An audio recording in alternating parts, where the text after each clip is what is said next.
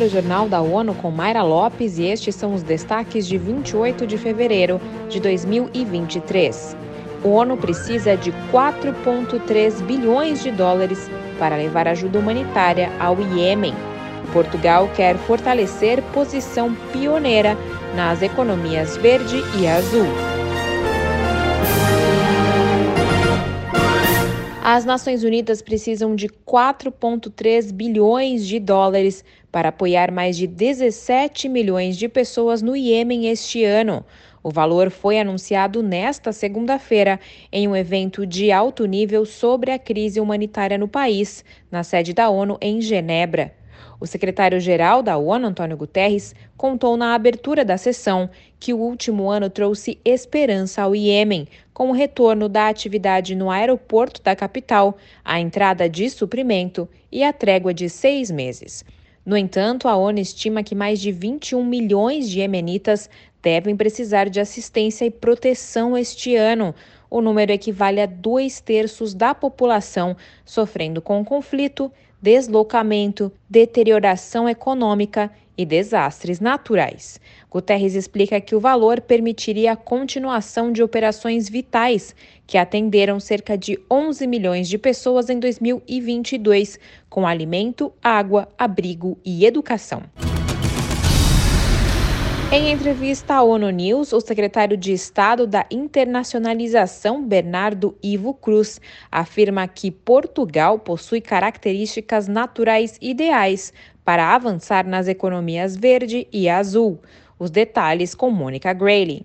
Segundo Bernardo Ivo Cruz, praticamente toda a eletricidade consumida em Portugal, uma taxa de 80%, vem de fontes renováveis, uma aposta que o país já faz há 30 anos, desde que percebeu a urgência de ações para mitigar a mudança climática.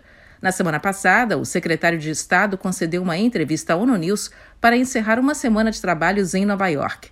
Bernardo Ivo Cruz explicou que a aposta do seu país das economias verde e azul já está rendendo dividendos. Portugal começou há 30 anos e hoje em dia eh, nós já temos cerca de 80% da nossa produção elétrica já vem de energias renováveis. Da ONU News em Nova York, Mônica Grayley. Na entrevista, o secretário de Estado ainda comenta a adoção da resolução na Assembleia Geral da ONU sobre a guerra na Ucrânia na última semana.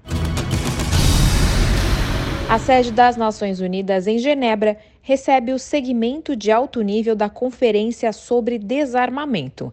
Vamos ouvir Ana Paula Loureiro. Composta por 65 países membros, a reunião analisa medidas para acabar com testes nucleares, a proibição de armas de destruição em massa, armas químicas e até a limitação e redução de armas convencionais.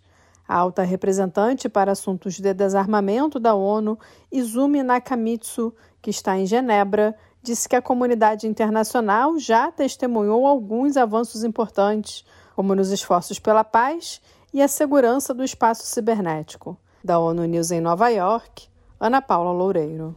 A Conferência sobre Desarmamento é reconhecida pela Assembleia Geral das Nações Unidas como um único fórum multilateral de negociação de desarmamento da comunidade internacional. A Organização Mundial da Saúde anunciou que Moçambique iniciou nesta segunda-feira uma campanha de vacinação contra o cólera, que busca atingir cerca de 720 mil pessoas em oito distritos. A imunização faz parte de medidas do governo para controlar um surto com mais de 5 mil casos e 37 mortes registradas desde setembro de 2022. Crianças acima de um ano serão vacinadas na campanha, que começou 10 dias após a entrega das doses. As autoridades de saúde reforçam também a vigilância da doença, medidas de prevenção e controle, tratamento e sensibilização da população para acabar com a propagação.